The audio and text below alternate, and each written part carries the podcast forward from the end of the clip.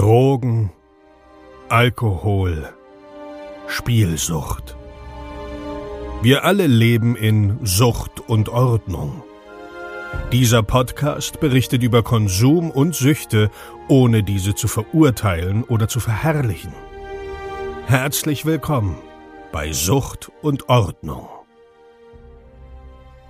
Hey ihr Lieben, Bevor die Episode nun losgeht, möchte ich euch noch ein ganz kleines bisschen mitnehmen, was bei mir gerade so los ist. Und an erster Stelle möchte ich mich da bei der lieben Helena bedanken, die eine monatliche Spende bereitstellt von einem Euro und elf Cent. Ganz ehrlich, genau das ist das, wovon ich die letzten Wochen gesprochen habe. Ein Euro elf oder lass es zehn Cent sein. Die tun einem auf dem Konto nicht wirklich weh, aber die helfen diesem Projekt ungemein. Von daher vielen lieben Dank, Helena. Und wenn du äh, auch gerne einen kleinen Betrag spenden willst, dann findest du den Show Notes dafür, äh, den Show Notes in den Links, andersrum. Du findest den Link dafür in den Show Notes. Alter. Ja, ich bin zurzeit ein bisschen konfus, weil ähm, ab März soll Sucht und Ordnung ja gründen.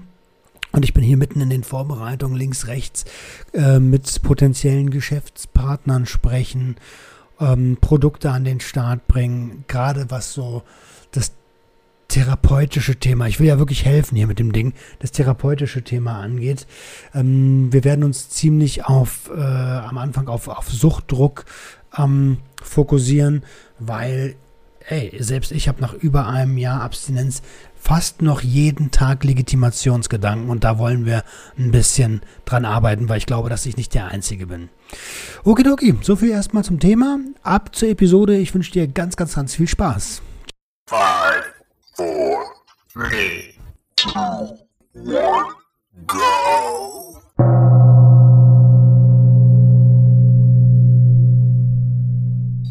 Einen wunderschönen guten Tag und herzlich willkommen zu einer neuen Episode Sucht und Ordnung.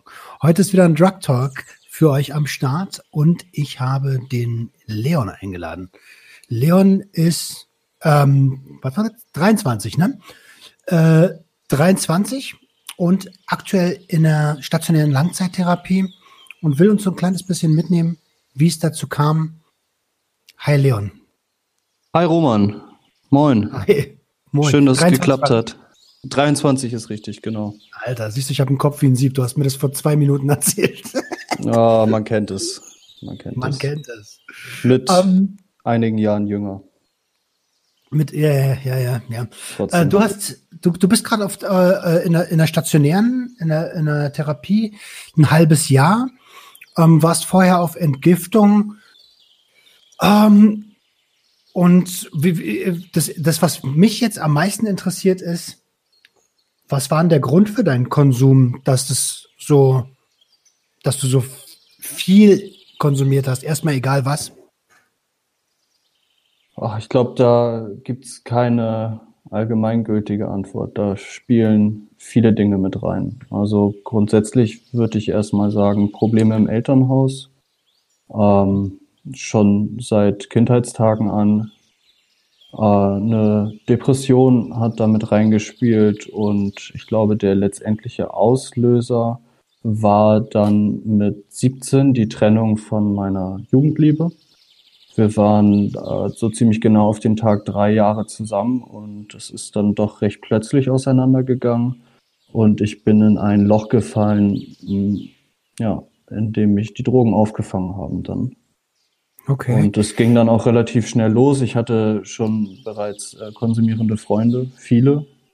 Äh, man muss dazu sagen, in der Zeit der Beziehung mit dem Mädchen damals ist der Kontakt zum alten Freundeskreis ein wenig eingebrochen und mhm. äh, als dann auf einmal aus war, äh, bin ich quasi wieder angekrochen gekommen und es waren alle bereits am Konsumieren. Die waren alle am Kiffen, alle waren am Trinken, einige waren auch schon mit ähm, Chemie Mo dabei. Und so kam das dann relativ schnell auch alles zusammen. Okay, okay, okay, okay, okay. Wie alt warst du da, als du, ähm, als, als äh, die Trennung stattfand? 17. 17, okay. Achso, mit 17, okay, verstehe. Jetzt bin ich drin. Ähm, hast du vorher schon konsumiert? Weil du hast gesagt, während der, während der Beziehung hast du nicht konsumiert oder den Kontakt zu den Freunden ein bisschen, ähm, naja, abgebrochen? Ja. Ja, wie das so ist in so einer Beziehung. Ne? Man zieht sich ein wenig zurück in sein Nest und irgendwann sind die Freunde es halt auch leid, einen dann immer wieder daran zu erinnern, dass es die auch noch gibt. Ich Mhm, habe während der Beziehung ähm, geraucht. Ich habe mit 15 angefangen, Zigaretten zu rauchen, habe äh, mit 16 das erste Mal so einen richtigen Alkoholvollrausch erlebt und der hat mir allerdings gar nicht so gut gefallen. Äh, der ist damals auch mit einem Krankenhausaufenthalt äh, geendet. Äh, ich war dementsprechend abgeschreckt. Ich habe mit 14 auch schon mal ähm, Cannabis probiert gehabt. Auch das hat mir gar nicht gut getan. Man muss dazu sagen, ich bin emotional sehr sensibel. Ähm, das hat damals nicht gepasst. Es hat auch nicht in die Beziehung reingepasst. Äh, das mit dem Rauchen war so ziemlich das Einzige bis zu dem Zeitpunkt. dann. Okay, okay. Reicht ja eigentlich auch, ne? Also, ich meine, Mehr als Ähm, genug, würde ich mal behaupten.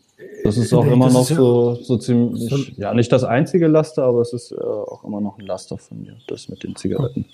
verstehe. Aber es ist ja auch ein Alter. Ich meine, ähm, klar probiert man sich aus, aber eigentlich ist es so ein Alter, wo eigentlich, äh, sind wir, sind wir mal ganz ehrlich, mit dem Wissen von heute hat überhaupt gar keine Droge in dem Alter eigentlich Platz im Leben, ne? Das ist korrekt. Ähm, okay, verstehe. Äh, wollen wir noch ein bisschen was, äh, willst du noch was, ein bisschen was zu deinem Elternhaus sagen? Weil du hast gesagt, ähm, schwierige Familienverhältnisse. Äh, ich, wie kann ich mir das vorstellen? Äh, alleinerziehend oder Stress zu Hause? Oder wie, wie Nein, meinst du das? äh, meine Eltern haben zusammengelebt, äh, nicht von Anfang an. Meine Mhm. Mutter hat mich erstmal alleine zur Welt gebracht und ist dann äh, kurze Zeit später zu meinem Vater zurückgekehrt. Ähm, ja, wie kann man sich das vorstellen? Die Beziehung meiner Eltern ist schon eine schwierige gewesen. Mein Vater leidet unter äh, psychischen Erkrankungen, die nie groß äh, behandelt wurden, geschweige denn überhaupt in der Familie besprochen wurden. Beide Eltern leben weiter entfernt auch von ihren Eltern. Es war immer ein sehr äh, lauter Alltag, so würde ich es jetzt mal Mhm. nennen. Also Impulskontrollprobleme vom Feinsten, ähm, diverses. Okay, wow, kommt mir bekannt vor. Kommt mir, also Lautstärke kommt mir sehr bekannt vor. Ja, das macht Ah, was mit einem. ich. Ne? Ich bin bis heute, was äh, Akustik angeht, sehr empfindlich. Hm, Glaube ich dir sofort. Glaube ich dir sofort. Ähm, du hast, äh, du, du hast sehr, du bist, äh, sehr, bevor du jetzt in die Therapie gegangen bist, ähm, als Selbstständiger unterwegs gewesen, ne? Genau, das war aber nicht für allzu lange Zeit. Das hat ein gutes Dreivierteljahr, nicht ganz ein Jahr gehalten. Ich habe meine Ausbildung als Fachkraft für Veranstaltungstechnik äh, abgeschlossen. Und äh, ich sag mal, das ist so ein bisschen gang und gäbe in der Branche, dass man als Freelancer unterwegs ist und äh, sich in die eigene Tasche arbeitet. Und Mhm. das war schon während der Ausbildung von mir ein Wunsch. So. Ähm, ich habe es dann auch gemacht. Äh, Das ist allerdings furchtbar nach hinten losgegangen. Ich habe sehr gut verdient, äh, was schwierig ist, wenn man so schwer koksabhängig ist. Äh, Ich habe keine Steuern gezahlt. Das hängt mir jetzt noch nach. Hab m, immer noch mehr gekokst. Also das war Lass uns mal auf die Substanzen, also Koks hast du jetzt schon erwähnt. Ähm, erste Selbstständigkeit, wenn man ähm, eine Abhängigkeit mit dabei hat, ist natürlich auch eine schwierige Nummer. Das, absolut. Ich habe mich total verrechnet damals. äh, zu fast zum Scheitern verurteilt. Ähm, m- mit welchen Substanzen hast du denn ein Problem? Also ich meine, du bist jetzt in einer stationären, da kommt man, das kommt man ja auch nur hin, wenn man diagnostiziert ist und wenn es wirklich ein Problem ist. Ähm, mit welchen Substanzen hast du denn Probleme? Oder ein Problem? Och, das sind mehrere Probleme. Ich würde sagen, meine Hauptsubstanz ist seit meinem 18. Geburtstag Kokain gewesen. Ich habe, ja, ich würde jetzt sagen, ganz klassisch, das hört sich aber irgendwie falsch an, zum 18. Geburtstag meine erste Line Koks gezogen und es war ab dem Tag eigentlich schon besiegelt. Ähm, ich habe seitdem mehr oder weniger nicht mehr aufgehört. Dann kam ein halbes Jahr später ungefähr noch dazu, dass ich mit Schmerztabletten, opiathaltigen, opioidhaltigen angefangen habe, rum zu experimentieren. Das ist falsch gesagt. Ich habe, ich bin so ein an, abhängigkeitsanfälliger Mensch, sag ich mal. Und äh, das, auch das hat wiederum gepasst und dann hat sich das immer mehr hochgeschaukelt. Also es war immer ein Mischkonsum aus Opiaten und Kokain. Cannabis äh, immer dazu. Irgendwann ist dann auch der Alkohol mehr geworden. Ich habe in der Ausbildung sehr viel mit Arbeitskollegen getrunken. Wir waren ständig ähm, unterwegs in anderen Städten mit immer wieder wechselnden Crews und da war der Alkohol so immer der kleinste gemeinsame Nenner äh, neben der Arbeit. Kennst du ja auch. Und ich finde es total, ich finde es total spannend. Sorry, wenn ich dir ins Wort falle. Du hast gerade gesagt, dass der Alkoholrausch in der Jugend und der Cannabisrausch in der Jugend gar nicht so deins war. Und jetzt war es aber immer mit dabei. War das aufgrund des kleinsten gemeinsamen Nenners oder ähm, wieso auf einmal dann doch trinken und, und kiffen? Das ist eine gute Frage. Ich würde sogar behaupten, das hat immer noch was mit dem Nenner zu tun. Das war äh, so vielleicht ein Versuch ähm, mit dem Freundeskreis, der weniger äh, mit den harten Substanzen zu tun hatte und auch den Arbeitskollegen, bei denen das nicht alle waren, die, die gekokst haben, aber doch sehr viele irgendwie noch, ja, eben diesen Nenner zu haben.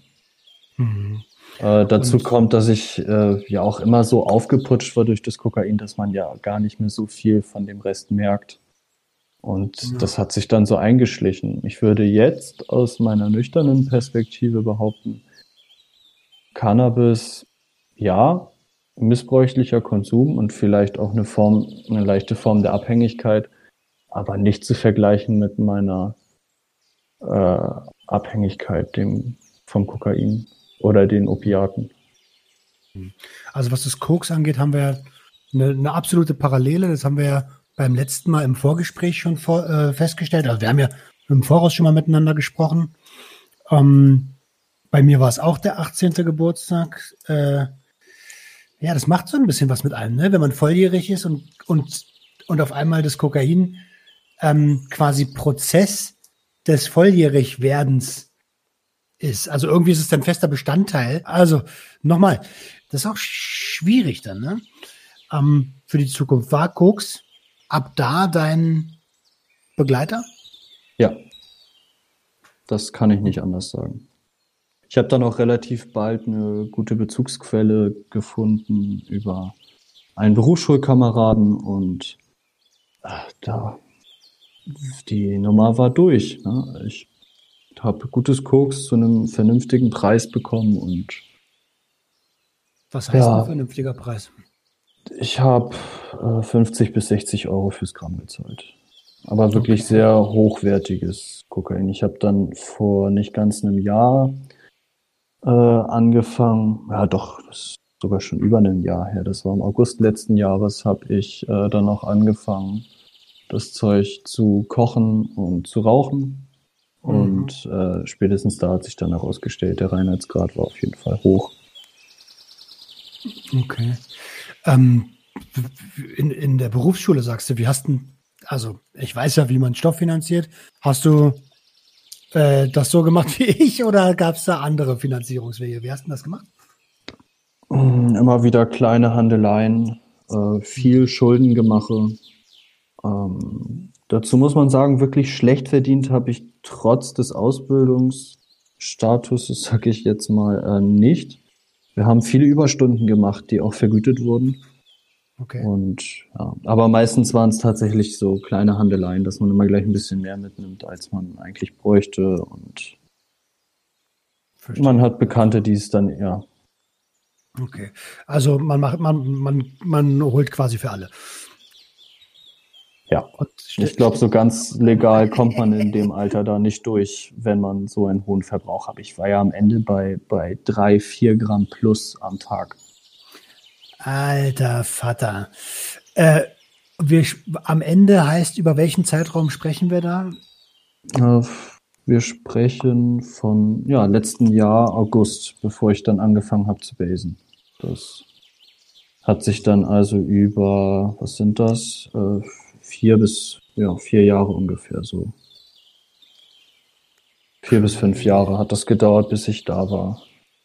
Okay, und das im letzten Jahr hast du dann diese drei bis vier Gramm am Tag weggeballert? Ja, als ich angefangen habe zu basen, ist es nochmal ein bisschen weniger geworden. Da war nämlich auch nicht mehr so viel mit den kleinen Handeleien, weil irgendwie alles, was ich mir besorgt habe, ist, äh, habe ich dann halt auch selber vernichtet. Da hat man sich das immer schöner gerechnet, als es wirklich war. Mhm. Und da waren es, ja, waren es dann so zwei Gramm am Tag ungefähr, die ich da weggemacht habe. Manchmal ein bisschen mehr, wenn, wenn man mehr hatte, so. Trotzdem ordentlich, ja. Den Satz kenne ich auch, wenn man mehr hatte. Also du hast weggemacht, was da war. Ja, klar, ich konnte das nicht. Ich konnte nichts liegen lassen. Als ich noch am Schnupfen war, da ging das. Da konnte ich auch gut mal was liegen lassen für den nächsten Tag. Äh, als ich die Pfeife in der Hand hatte, war vorbei. Schon gewusst? Bis 1903 enthielt ein Liter Coca-Cola etwa 250 Milligramm Kokain. Oh, verstehe. Äh, das ist, äh, das, das, das werde ich auch ziemlich oft gefragt. Wie viel hast du denn ähm, dann konsumiert? Ja, und eigentlich ist die einzige Antwort, die man da geben kann, alles. Ja. ja. Alles, alles wegkonsumiert. Hätte mir morgens ähm, einer 20 Gramm auf den Tisch gelegt, die hätte ich schon wegbekommen. Und wenn ich irgendjemand einladen hätten müssen, das wäre kein Problem gewesen. Ja, oder man dementsprechend lange macht halt. Ne? Also das, ja. das, das ist tatsächlich so. Gerade bei bei Koks. Also bei, bei Speed auch schon, aber da habe ich es irgendwann noch in den Griff gekriegt. Und wenn du es rauchst, dann ist es ja noch mal eine Ecke potenter. Ähm, crazy shit. Und, und, und wie bist du zu den Opi Opioiden gekommen? Oh, es war im Angebot, sag ich mal, ne? Äh, so, bei dem Typen, bei dem, genau, bei dem Typen, bei dem ich meinen Koks hat, äh, abgeholt habe. Der hatte im Nachtschrank immer eine kleine Apotheke. Und ja, ich, ich weiß gar nicht mehr genau, wie das an dem Tag war. Ich war ganz frisch in meine erste WG gezogen und es war verfügbar, es war bekannt aus Musik und auch von Bekannten schon. Und dann habe ich es probiert und gerade auch die Mischung, die hat mir so dermaßen gut gefallen. Also dieses Gefühl bei Opiaten, das äh, können die Leute, die es mal genommen haben, vermutlich äh, bestätigen. Das kriegst du sonst nicht. Ja. ja und für jemanden, der eh schon so instabil ist, der sich eigentlich auch schon darüber bewusst ist, dass irgendwas schief läuft, ist das eine wunderbare Möglichkeit, um äh, die Sicht auf alles nochmal so ein bisschen abzurunden und zu verschönern. Hm. Ähm, ich habe einmal, ich glaube, ich habe das im Podcast auch schon das ein oder andere Mal gesagt, ich habe einmal eine Linie Hero gezogen und habe die mit Abstand die geilste Nacht emotional meines Lebens erlebt. Ja. Und am nächsten Tag sofort gewusst, mach das lieber nie wieder, sonst, sonst hast du ein Riesenproblem, Alter. Ja, ja. und dem konnte ich leider nicht widerstehen. Ich habe es dann wieder gemacht und dann wieder gemacht. Und dann dauert das ja auch, ich sag mal, nur wenige Monate, bis du dann auch äh, in der Abhängigkeit voll drin stehst. Total. Und an der Stelle muss man ehrlicherweise sagen, tut es mir um die Leute leid, die das in die das als wirklich als echte Medikation bekommen, ne? ähm, gegen Schmerzen und zu lange behandelt sind damit und auf einmal drauf sind. Äh, ja. Ich habe das, also du ja auch, ne? wir haben das in Anführungsstrichen wenigstens noch missbräuchlich genommen. Klingt total falsch, der Satz, aber ähm, schon mit der Intention davon, was zu spüren und auch so ein bisschen in dem Wissen, dass es schiefgehen kann. Ne? Ja, da gibt es bei mir noch so eine zweite Geschichte. Ich bin, wann war denn das? 2000, ja, Anfang 2019 muss das gewesen sein, ähm, mit einem Mädchen zusammen gewesen, beziehungsweise wir haben einfach viel zusammen gemacht, auch mehr oder weniger beieinander gelebt und haben viel zusammen konsumiert und ich habe sie mehr oder weniger draufgebracht auf äh, Schmerzmittel. Das Tilidin und Tramadol war damals so das Mittel der Wahl. Ne, Oxycodon, so was halt gerade da war. Und wir haben dann uns zusammen entschlossen, davon runterzukommen, haben das auch geschafft für mehrere Wochen und in einem Streit äh, habe ich mir das Handgelenk gebrochen. Da, da, war zu viel Kokain im Spiel und äh, ein Türrahmen, der meine Faust ah. gefangen hat. Ich wollte und, gerade fragen, woran, woran ist die gebrochen? Genau, am, am Türrahmen und ich bin dann einen Tag später mit einem super dicken Handgelenk zum Arzt und der hat eine Handwurzelfraktur festgestellt und fragte mich, mit was für Schmerzmitteln ich denn gute Erfahrungen hätte. Und oh. ich habe damals nach über einem Monat äh, Clean von, von Opiaten mir Tramadol verschreiben lassen. Mhm. Und äh, habe dann unter verschiedensten Vorwänden über Wochen hinweg das Zeug flaschenweise verschrieben bekommen und war innerhalb von kürzester Zeit wieder drauf. Und dann stand äh, meine Abschlussprüfung an von der Ausbildung, die schriftliche, und ich bin zu ihm und habe mir wieder irgendwas einfallen lassen. Und er sagte, das können wir nicht mehr machen. Sie sind doch abhängig geworden. Und dann gab mir dieser Chirurg wirklich allen Ernstes den Rat, äh, wenige Tage vor äh, meiner Abschlussprüfung, ich solle zum Psychohaus gehen. Das sei der Ort, wo man mir helfen könne. Und ich in meinem Rausch oder vielmehr im, im Nichtrausch, im Entzug, äh, war total aufgelöst. Hatte keine mhm. Ahnung, wie ich äh, so entzügig meine, meine Prüfung schreiben sollte.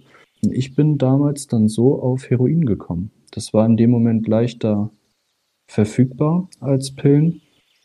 Und äh, ich bin dann so noch für über ein Jahr auf Heroin gekommen. Von den Schmerzmitteln zum Pulver quasi. das ist auch günstiger, ne? Ja. ja.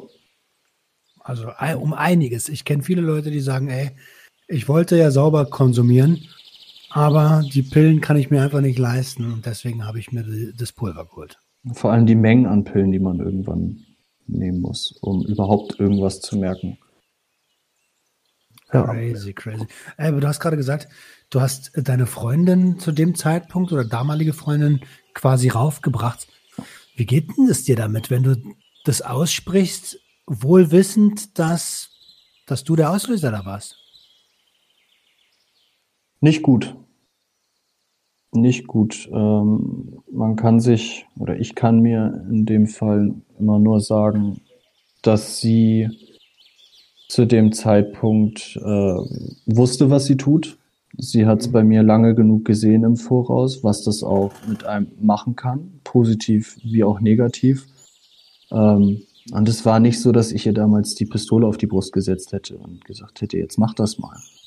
Vermutlich habe ich sie sogar mehr als einmal da, davon noch abgeraten. Aber wenn man so viel Zeit miteinander verbringt und da dauernd so breit neben ihr hängt, ähm, das scheint was mit ihr gemacht zu haben. Das soll keine Entschuldigung sein oder so, aber ich war auch selber so dermaßen drauf zu dem Zeitpunkt. Äh, mein Urteilsvermögen war komplett hinüber. Verstehe, verstehe. Ja, klar, ist ja auch äh, nachvollziehbar nach dem, was du gerade gesagt hast. Ähm, ich wollte es trotzdem nur einfach mal, na, mal nachfragen. Ja. Äh, gibt ja den einen oder anderen, der sagt, ey, äh, nicht mein Problem, sie wusste selber, was sie macht. Oder äh, gibt es auch den einen oder anderen, der sagt, Alter, ich bin daran zerbrochen, mach mir immer noch Vorwürfe. Ähm, aber wie du es beschrieben hast. Sie ist mittlerweile äh, runter davon. Ah, Sie cool. ist mittlerweile komplett clean. Das ist tatsächlich sogar mehr oder weniger Hand in Hand gegangen, nachdem das sich mit uns beiden auch so aufgetrennt hat, dass sie davon weggekommen ist. Da freue ich okay. mich auf jeden Fall für sie, dass das bei ihr so viel besser und schneller ging als bei mir. Man muss dazu sagen, sie war ja nun auch nicht so lange drauf, wie ich das zu dem Zeitpunkt dann auch war. Hm. Habt ihr noch ähm, Kontakt? Nein, nicht, nicht wirklich. Okay. Die hat auch die Stadt verlassen. Äh, sie war damals auch stark kokainabhängig, genauso wie ich. Ihr hat der Stadtwechsel da, glaube ich, auf jeden Fall viel Gutes getan. Ähm, wo wir gerade von Stadt sprechen, aus welchem Bereich Deutschlands kommst du denn? Ich komme aus dem Speckgürtel Hamburg, ähm, nördlich von Hamburg.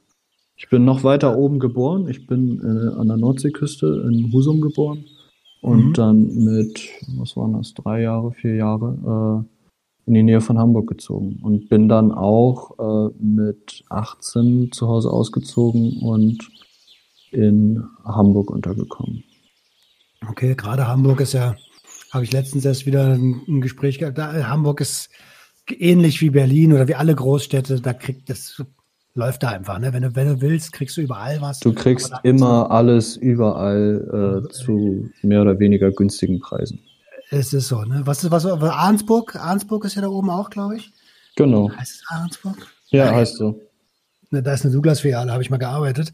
Nur alte Menschen, aber Kohle hatten sie. ähm, Kommt mir bekannt vor. äh, Dicker, jetzt haben wir so ein bisschen dich kennenlernen dürfen dürfen. Danke dafür. Danke für deine Offenheit. Ähm, was ist denn die, du hast mich ja angeschrieben, ähm, was war denn die Intention zu sagen, ey, ich, ich, ich möchte den Podcast, ich möchte das teilen mit, ähm, mit der Hörerschaft, mit der Community? Ja, das habe ich mich auch gerade eben nochmal gefragt. Wir sind echt äh, ganz schön tief reingegangen eigentlich. Ähm, ursprünglich war meine Intention, und es ist auch immer noch, mal so ein bisschen zu erzählen, äh, wie läuft das in der stationären Langzeittherapie. Was passiert hier? Was sind so die Aussichten? Wie kommt man da rein? Äh, wie kommt man da auch wieder raus? Was wird hier gemacht? Äh, wie sind meine persönlichen Erfahrungen auch damit? Vielleicht auch ein bisschen, wie läuft das jetzt zu Zeiten von Corona? Auch wenn mir da die Vergleichswerte fehlen, muss ich gestehen. Das ist meine erste Therapie. Ähm, ja, vielleicht kann man ja sogar den ein oder anderen Zuhörer, der mit sich selber am Hadern ist, ähm, soll ich mir helfen lassen? Soll ich mir nicht helfen lassen? Wenn ja, wie motivieren, einen Schritt zu gehen? So wie dein Podcast mich äh, Anfang des Jahres ja auch motiviert hat, etwas zu verändern. Äh, okay, dann hau rein, erzähl mal. Also ich war, bin ja selber auch nur in der ambulanten, deswegen äh, bin ich jetzt selber sehr, sehr neugierig, habe keine Ahnung. Ähm, du hast gesagt, der Podcast hat dich motiviert. Wie war dein erster Schritt? Mein erster Schritt war ähm, Ende Januar wollte ich in die Entgiftung und habe das dann auch getan, hatte einen Aufnahmetermin, bin dort angekommen und es gab Probleme mit der Versicherung. Ich habe ja erzählt, ich war selbstständig. Ich habe nicht nur meine Steuern nicht gezahlt, sondern auch meine Beiträge zur freiwillig gesetzlichen nicht gezahlt, äh, hatte einen Riesenhaufen Schulden bei der Krankenkasse oder habe sie auch immer noch, die zahle ich jetzt monatlich ab und war nur notfallversichert. Das heißt, nur eine Krisenintervention wäre möglich gewesen und das hätte keinen vollen Entzug beinhaltet.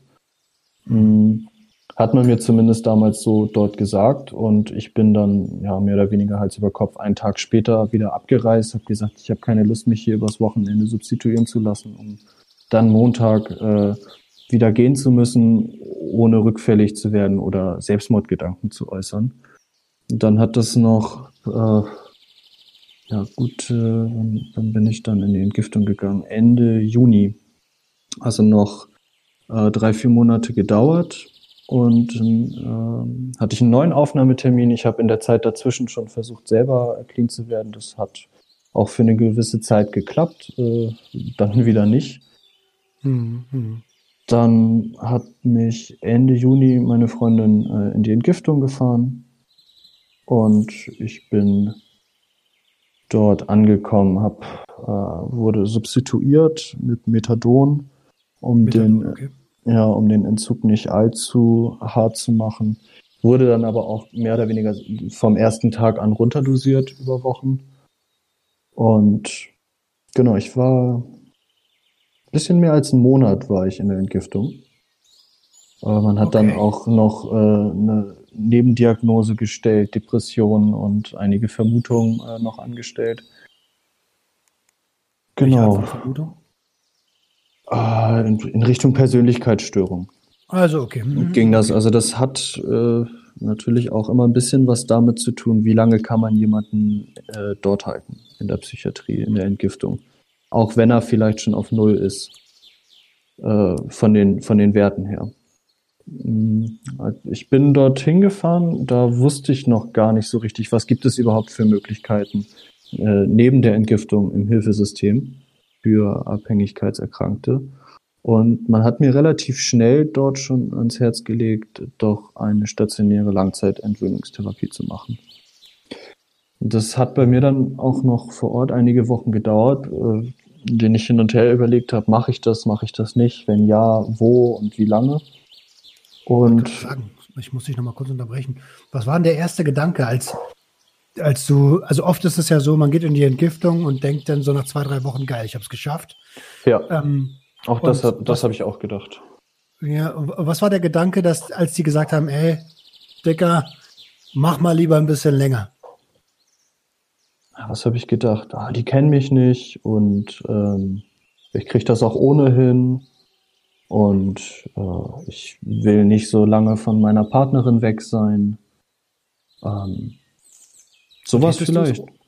Hä, weiß ich nicht. Hättest jetzt im Nachhinein betrachtet, hättest du es ohne geschafft? Ich denke nicht.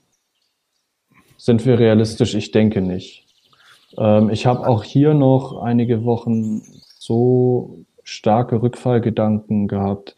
Die habe ich immer noch teilweise in einigen Momenten kommt das immer noch hoch. Ich denke mal, das kennen viele Leute, die diesen Weg gegangen sind. Das bleibt vermutlich ja auch noch lange Zeit. Und gerade in herausfordernden Situationen kommt der Gedanke ans Suchtmittel und ähm, ich denke nicht, dass ich das geschafft hätte. Man muss ja auch überlegen, ich habe äh, zu dem Zeitpunkt, als ich in die Entgiftung gekommen bin, fast sechs Jahre schon konsumiert. Und ähm, das schafft man nicht mal eben so in ein paar Wochen. Ich wollte es nur verdeutlichen. Schön, dass du das auch so siehst. Ähm, ich glaube nämlich auch nicht. Es gibt bestimmt Leute, die kriegen das hin. Und ich ziehe meinen Hut vor diesen Leuten und äh, bewundere das. Aber die allermeisten schaffen das nicht. Und ich war nicht in der Stimmung, mich zu diesem 1% zählen zu wollen, äh, der es eben schafft. Mhm. Ich habe dort mit Leuten gesprochen, die eben solche ähm, Langzeittherapien schon gemacht haben. Da kam natürlich auch erstmal der Gedanke auf, ah, guck mal, die haben das gemacht, die sitzen jetzt trotzdem wieder hier mit mir. Lohnt sich das überhaupt? Und im Endeffekt habe ich dann auch gedacht, ich, ich werde es nicht herausfinden, wenn ich es nicht ausprobiere. Und ich wollte was ändern. Ich bin ja nicht in die Entgiftung gegangen, um äh, dann nach meiner Entlassung weiter zu konsumieren. Ich wollte was verändern und will das auch immer noch weil ich gemerkt habe, das geht so nicht weiter. Ich hatte nicht mehr so viele Alternativen irgendwann. Das wäre irgendwann auf eine Überdosis äh, hinausgelaufen oder vielleicht auch auf Knast. Äh, meine Beziehung hätte sich aufgetrennt. Das, ich war schon sehr weit unten und ich wollte nicht noch weiter runter. Ähm, hm, und habe gedacht, vielleicht kriege ich so äh, so gerettet. Und mittlerweile kann ich wirklich guten Gewissens sagen, ich habe das genau richtig gemacht. Ich denke, ja die wenigsten sind von Anfang an zu 100 Prozent überzeugt ähm, von der Idee, sich jetzt für ein halbes Jahr woanders hinzubegeben, auf vieles, vieles zu verzichten, vieles hinter sich zu lassen und äh, so eine Veränderung in Angriff zu nehmen. Ja, es ist ja auch total immer so ein Neuanfang, kompletter Neuanfang. Komplett. Etwas Gerade wenn du so jung bist. Gerade wenn du so jung passiert. bist also ist jetzt zumindest meine Wahrnehmung, wenn du auch so jung schon anfängst zu konsumieren und das über Jahre hinweg und deine Identität sich mehr oder weniger auf Konsum baut, auch dein komplettes Umfeld und alles hat nur noch damit zu tun, was hast du denn dann noch, wenn du das mal weglässt? So kommt es einem auf jeden Fall im ersten Moment vor. Und das braucht Zeit, um zu lernen, dass da trotzdem noch verdammt viel mehr ist, was man hat. Und verdammt vieles, was, was, was wichtig und was wertvoll ist, äh, was man hat.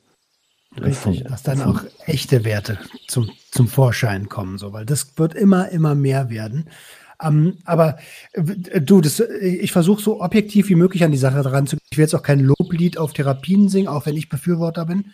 Ähm, aber mir geht es ein bisschen mehr darum zu, zu gucken, wie war es bei dir? Also ähm, du, dann bist du da angekommen und hattest, hat, wusstest, okay, jetzt bin ich hier sechs Monate stationär, komm nicht raus äh, Yupikayo? Na, erstmal muss man ja sagen, es ist ähm, nicht immer so leicht, äh, zeitnah auch einen Therapieplatz überhaupt zu finden. Ne, mhm. Ne, die Kliniken äh, sind gut belegt überall in Deutschland und ich habe noch in der Entgiftung eine Liste von meiner Sozialarbeiterin vor Ort vorgelegt bekommen mit, was waren das, zehn Einrichtungen oder so. Und die haben mir äh, im Juli teilweise Aufnahmedaten für August äh, ich meine Oktober, November, teils Dezember äh, genannt. Und da ist mir erstmal die Decke auf den Kopf gefallen. Und dann habe ich aber eine Klinik gefunden, die mich schon einen Monat später, also dann im August, aufnehmen wollte und konnte. Vorausgesetzt, äh, der Kostenträger, in meinem Fall ist es die Rentenkasse, äh, willigt ein und meine Werte sind auf Null. Und dann habe ich noch überlegt, hm, ich bin jetzt hier in der Nähe von Hamburg, die Klinik ist äh, zwischen Köln und Bonn. Okay. Äh, was ein ganz schönes Stück ist, das sind nicht ganz 500 Kilometer. Meine Freundin wohnt auch äh, in der Nähe von Hamburg. Das schien mir doch sehr weit und das war dann auch nochmal ein Hin- und Hergedenke über einige Tage. Und am Ende habe ich gesagt, äh, mach's einfach. Ja, ich habe mich dann getraut. Ich bin dann am 6. August äh, morgens ganz früh in die Bahn gestiegen mit meinen Sachen und losgefahren. Das war eine Nahtlosverlegung von der Klinik direkt in die andere Klinik, ohne Aufenthalt zu Hause. Und dann bin ich, ja, ist zurzeit auch äh, gefordert. Ne? Das hat auch ein bisschen was mit, der, äh, mit dem Virus zu tun, dass die da dieses Risiko minimieren wollen, dass die Leute doch nochmal irgendwie äh, sich anstecken. Das heißt, man wird dann auch nochmal ah, getestet vor Abreise in der Klinik und äh, wird dann auch nochmal getestet, wenn man hier wieder ankommt. Ist das crazy? Jetzt mal abgesehen davon, dass es, dass, dass dieses Virus äh, existiert, aber auch ähm, oft ist es ja so, du kommst aus der Entgiftung, wartest noch einen Monat oder zwei und in der Zeit gibt es natürlich, das Leben geht ja weiter und in der Zeit kommst du an, äh, an emotionale Grenzen, die, also nicht du, aber Mann kommt an emotionale Grenzen und viele konsumieren dann ähm, und verbauen sich somit die Chance auf die Therapie. Ja. Äh, deswegen ich bin froh, es dass, dass ich die Nahtlosverlegung äh, gewählt habe und dass das auch gefordert wurde. Für mich war es ein Vorteil und ich denke auch für viele andere. Wenn ich überlege, ich hätte noch einen Monat oder was zu Hause verbringen sollen äh, zwischen Entgiftung und Therapie, ich würde fast darauf wetten, dass ich nochmal rückfällig geworden wäre. Ich sag ja, da muss nur ein Ding kommen, was einen emotional ja. aus der Bahn wirft. Und ja. dann ist der, der, die, dann läutet die Glocke aller Pavlovscher Hund, ne? Ja. Ähm, und, und dann ist es, man kann dafür auch ganz, ganz, also Willenskraft, alles schön und gut, aber wenn du dir einen Mechanismus antrainiert hast über Jahre, ja. dann ist das eine Da sind wir auch bei Pavlov, ne? Das ist die ja, Konditionierung im Endeffekt. Wenn du das genau über Jahre machst, das, das bedarf ganz wenig und einmal nicht aufpassen. Ähm, man darf ja auch nicht vergessen, man kommt aus einer Entgiftung raus und die meisten sind ja immer noch entzügig. Äh, eine Entgiftung, das sagt der Name ja schon, die entgiftet. Das ist keine, nicht vergleichbar mit einer, mit einer Therapie. Na, natürlich wird auch dort äh, versucht, dass man dir hilft und Strategien entwirft, wie kann man es besser machen. Aber wer wirklich abhängig ist, ich glaube, da ist eine Entgiftung meistens nicht ausreichend. Das, das, das denke ich auch. Ähm, nimm uns doch mal so ein bisschen in den Alltag mit. Also du bist angekommen, Corona-Maßnahmen, äh, wurde es zweimal getestet, einmal in der Entgiftung, einmal bei, bei der Ankunft äh, der Stationären. Ähm, wie, wie, wie läuft denn das da ab? Wie läuft das ab? Ja, man hat so einen, so einen Stundenplan, wie damals in der Schule. Da stehen die ganzen Einheiten drauf. Wir hier haben drei äh, Therapieeinheiten am Tag. Der Therapiealltag beginnt äh, um 8.30 Uhr und ist um 15.30 Uhr auch schon wieder zu Ende. Das heißt, man hat doch auch recht viel Zeit noch für sich drumherum.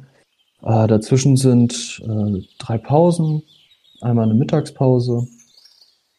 Äh, es wird hier ge gegessen. Ne? Das Gelände ist so ein bisschen aufgeteilt. Wir haben äh, das, den Teil, in dem gewohnt wird und den Teil, in dem Therapien stattfinden und gegessen wird, Sport gemacht wird. Genau, ähm, die Rehabilitanten hier, also die Patienten, sind aufgeteilt in Gruppen. Die sind ein wenig äh, daran orientiert, auch was liegt vor. Also wir haben Gruppen, da sind Leute, fast ausschließlich Leute, die kommen aus dem Knast direkt oder haben das Ganze hier als Auflage. Da, da gibt es ja die Möglichkeit Therapie statt Strafe. Genau. Äh, dann gibt's Gruppen, die sind für überwiegend Opiatabhängige. Ich bin jetzt in der Gruppe für etwas jüngere Leute zum Beispiel. Dann gibt's noch die Frauengruppe, also da wird auch getrennt zwischen Männlein und Weiblein. Mhm. Und dann wird man eben so einer Gruppe zugeteilt. Diese Gruppe hat einen Bezugstherapeuten. Das ist meistens ein Sozialarbeiter mit einer Suchtherapeutenausbildung noch dazu. Ähm, wir haben auch welche, die sind ausgebildete Psychotherapeuten als Gruppen, äh, als Bezugstherapeut. Genau, diese Gruppen nennen sich Bezugsgruppen. Wir hier haben äh, vier Stück und die, die Frauen. Genau, und dann äh, ja, geht es morgens zum Frühstück. Äh, natürlich auch Corona-konform wurden die Gruppen aufgeteilt. Es gibt jetzt zwei Frühstückszeiten, sodass nicht immer gleich alle in einem Raum sind. Mhm. Und dann beginnt man so mit den äh, Therapieeinheiten über den Tag. Abends, ähm. äh, ja. Äh, aber neben der Gruppe hast du bestimmt auch noch Einzelgespräche. Genau, das ist so, äh, das, das kommt dann noch dazu. Also ich persönlich habe jetzt einmal die Woche ein Einzelgespräch mit meiner Bezugstherapeutin, die auch gleichzeitig Sozialarbeiterin ist. Und zusätzlich dazu habe ich einmal die Woche ein ähm, Einzelgespräch mit einem Psychotherapeuten. Ach, okay. Wo das dann, heißt, genau, zwei, zwei Einzel, genau. Nee, mehrmals Gruppe. Wir haben dreimal in der Woche Bezugsgruppe, heißt das. Ach, krass. Und ähm, zweimal die Woche dann Einzelgespräch. Genau, dazu kommen dann äh, Sporttherapien zweimal die Woche mhm. plus äh, freiwilliges Zusatzangebot in Form von einer Fußball, Fußballgruppe haben wir. Es gibt mhm. eine Volleyballgruppe. Äh, dann gibt es für die Neuankömmlinge so den sogenannten Hallensport. Da werden verschiedene Teamsportarten ge gemacht. Ähm, genau, Wo bist dann, du? Ich bin, äh, ich war in der Fußballgruppe. Allerdings, ähm, ich habe hier zum Beispiel entdeckt, dass ich gerne Fußball spiele. Das habe ich äh, über Jahre immer abgestritten und gesagt, das ist nichts für mich. Da hat wahrscheinlich mit reingespielt, dass ich in der Schule damals den einen oder anderen Ball mal an den Kopf geschossen bekommen habe. Ähm, mhm. Allerdings spiele ich doch sehr gerne Fußball. Mittlerweile kann ich leider an der Gruppe nicht mehr teilnehmen. Ich habe ähm, zu der Zeit, das ist äh, Donnerstagnachmittags, eine andere Gruppe, die äh, jetzt verpflichtend ist für mich so dass ich daran nicht mehr teilnehmen kann. Ich bin dann aber in die Volleyballgruppe gewechselt. Ich spiele jetzt dann also Donnerstag die Einheit danach, spätnachmittags Volleyball. Okay. Was auch cool ist. Ne? Und äh, Sport, das ist nochmal so ein Thema für sich, muss ich sagen. Sport ist für mich schon seit einigen Monaten, eigentlich so ziemlich seitdem ich hier angekommen bin, mein Anker. Mein Weg, ähm, auch für die Zukunft. Ne? Ich treibe unheimlich gerne Kraftsport hier. Ich äh, gehe mehrmals die Woche joggen musste das jetzt ein wenig aussitzen. Ich habe mir beim äh, Aussitzen habe mir beim Kraftsport Muskelfaserriss zugezogen. Der ist mittlerweile aber wieder fast ganz abgeheilt. Das heißt, es wird jetzt mit dem Laufen auch wieder mehr. Äh, das kann ich wirklich nur jedem empfehlen. Macht Sport. An dieser das, Stelle möchte ich einen Zwischensatz bringen und derjenige, der mir den gesteckt hat, weiß auch, dass er gemeint ist. Endorphine, beste Morphine, Bruder. Ja, das ist, das kann ich so unterschreiben. Ich habe auch gesehen, du bist äh, mittlerweile auch fleißig am Freeletics-Training dabei, ne?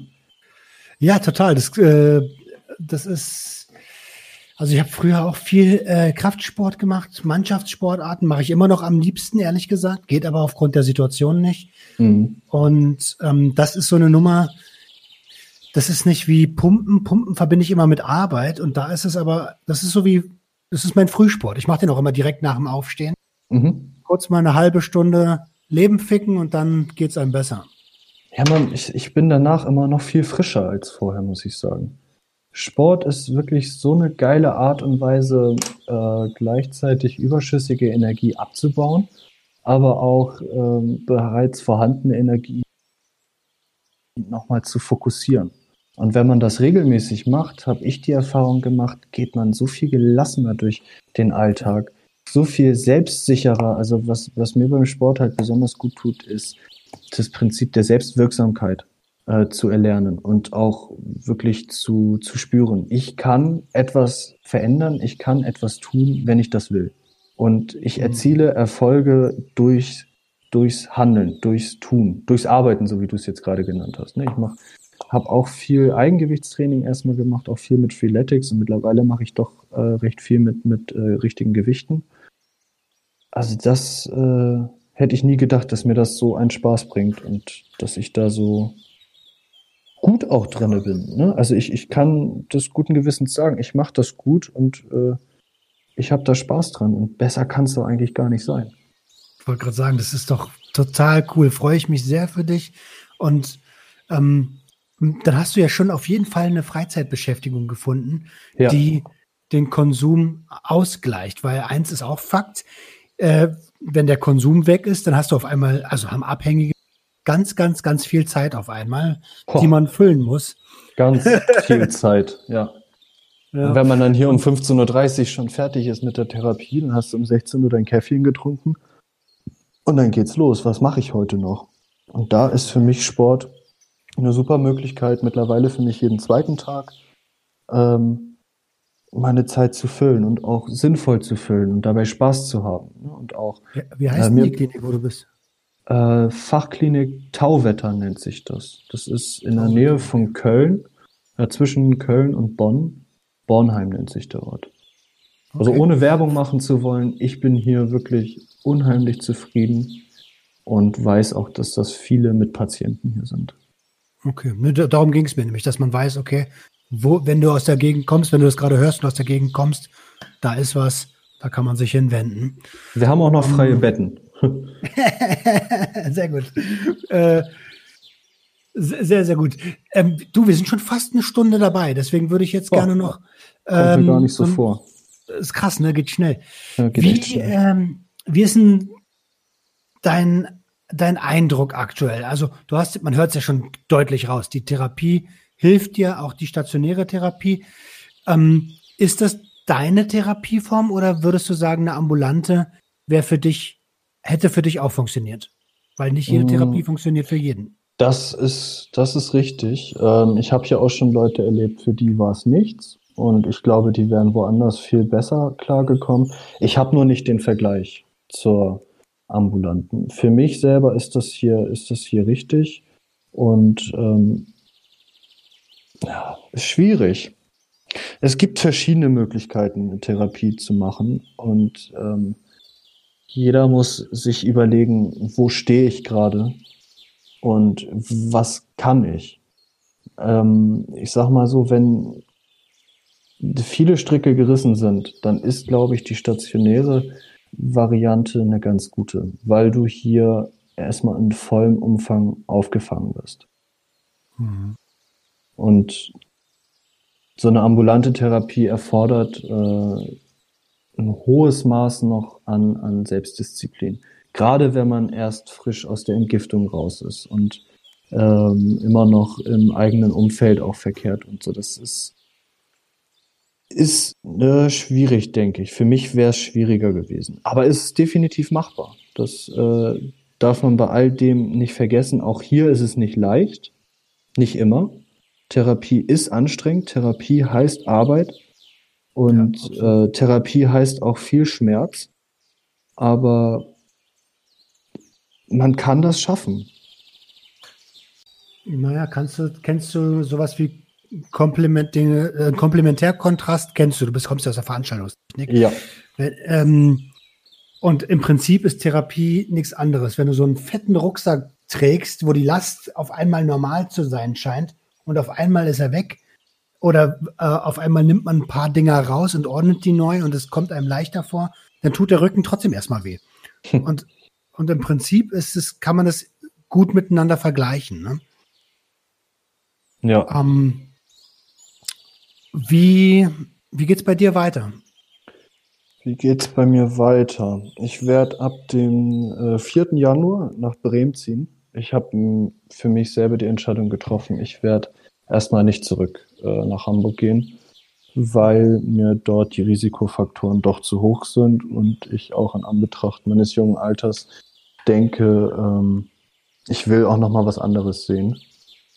Okay. Und Bremen war da für mich ein ganz guter Kompromiss, auch zusammen mit meiner Partnerin, ähm, was die Möglichkeiten angeht. Also ich habe vor, äh, im nächsten Jahr vielleicht sogar schon ähm, an die Hochschule zu gehen und zu studieren.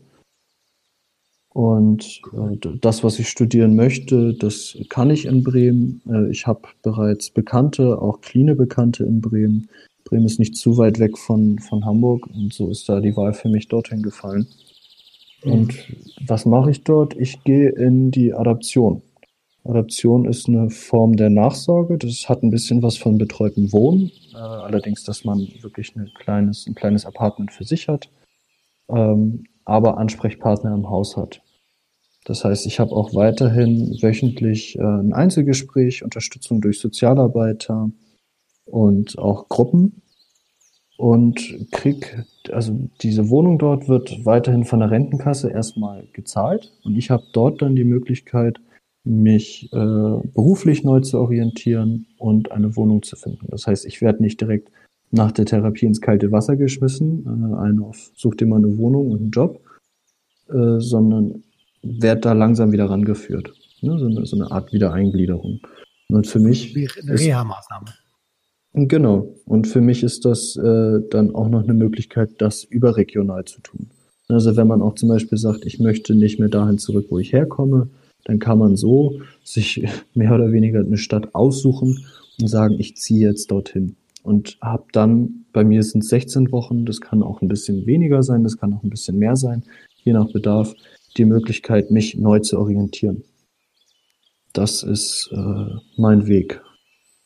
Mega cool. An der Stelle herzlichen Glückwunsch. Danke. Äh, das, das klingt sehr gefestigt, klingt nach einem Plan, klingt, als würdest du deinen Weg sehen. Ja, der ist noch weit und der wird auch noch an vielen Stellen steinig werden, aber ich sehe ihn und ich habe Lust, ihn zu gehen.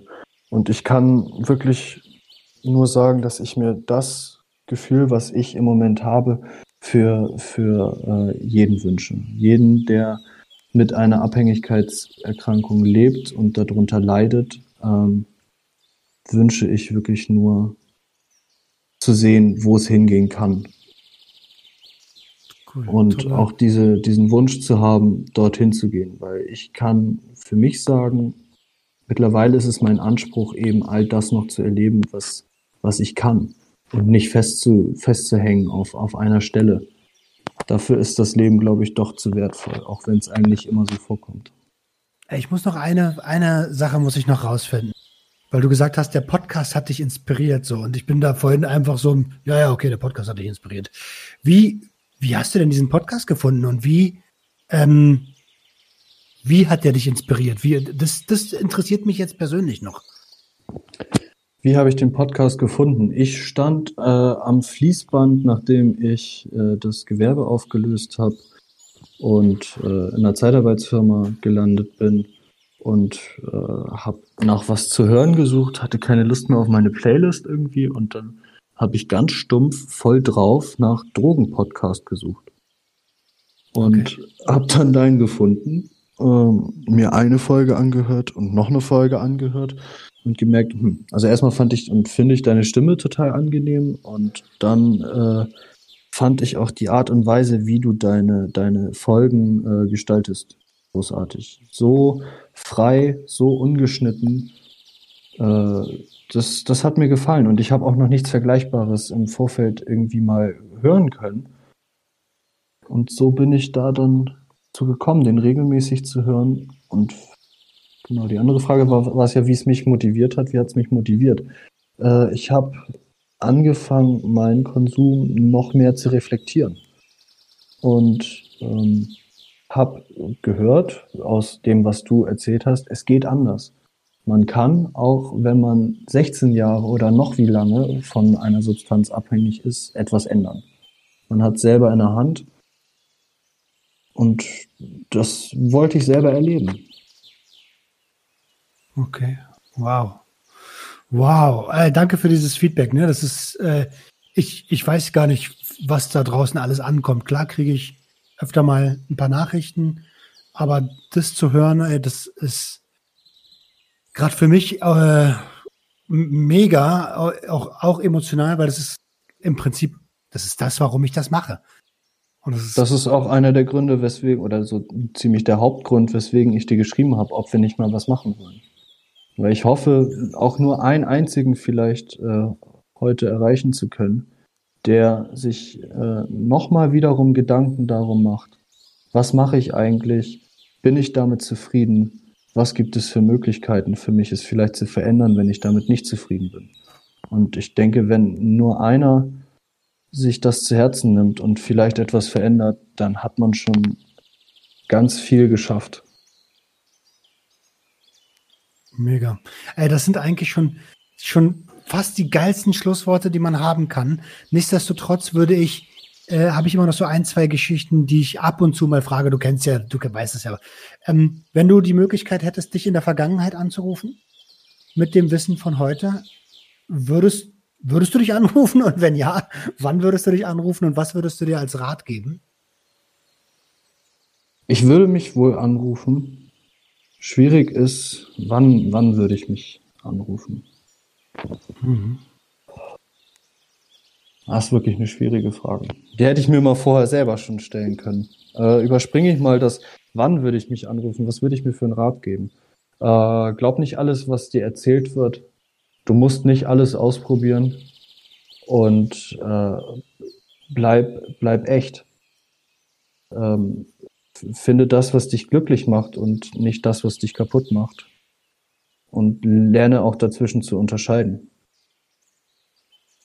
Geil. Vielleicht sowas. Ja. Das ist, das ist also ich glaube, ich würde ein ganz schön langes Telefonat mit mir selber. Ich glaub, ich ein ganz schön langes Telefonat mit mir selber führen. Ja. Äh, ja, das, äh, vor allen Dingen hätte man als jüngeres Ich auch. Ähm, das wäre wär bei mir auch nicht anders. Aber ich muss sagen, mein jüngeres Ich mit dem Charakter von damals hätte wahrscheinlich auch gesagt, ach, verpiss dich, du weißt doch nichts. Oh, ähm, das kann sehr gut sein. Oder anders und, gesagt, äh, der wäre wahrscheinlich gar nicht erst rangegangen, weil er sein Handy wieder äh, auf Stumm hat und keinen Bock hat, ranzugehen. Das kann auch sein, das kann auch Nummer kenne ich nicht, nee, will ich nicht.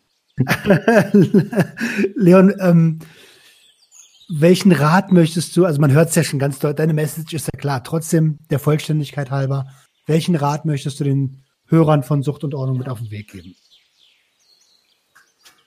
Passt auf euch auf, lasst euch helfen.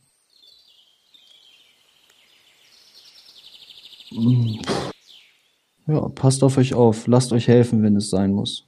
Nehmt die Hilfe an, ihr werdet geliebt und es lohnt sich, äh, an sich selber zu glauben und auch an das Gute zu glauben. Cool, mega, mega gut. Hey, dann bleibt mir nicht mehr viel übrig, als mich von ganzem Herzen bei dir zu bedanken, dass du mich angeschrieben hast, dass du ähm, gesagt hast, ey, lass mal reden. Ähm, und ich wünsche dir auf dem Weg genau die Kraft, die du brauchst, um weiterhin ähm, deinen Weg zu sehen und den auch zu gehen. Nicht mehr und nicht weniger. Genau die Kraft, die du brauchst. Und ja, kann einfach nur Danke sagen, dass du dich gemeldet hast. Ich hoffe auch, dass äh, du, der das jetzt hier hört, wenn du ins Grübeln gekommen bist, schreib mich an oder, oder guck, dass, was für Möglichkeiten du bei dir in der Umgebung hast. Und die letzten Worte gehören wie immer dem Gast. Ich bin schon mal raus und wünsche euch ein tolles Wochenende. Ciao, ciao. Ja, auch ich bedanke mich dafür, dass ich mitmachen konnte. Äh, es war eine schöne Stunde. Es tat auch mir gut, nochmal zu reflektieren, was mache ich hier, wie bin ich hierher gekommen. Also es hat mir auch nochmal geholfen. Und auch mein Wunsch für alle ist, macht es gut. Passt auf euch auf. Ja. Danke, Roman. Sehr, sehr gern. Ihr Lieben, Renjahauen, bis dann.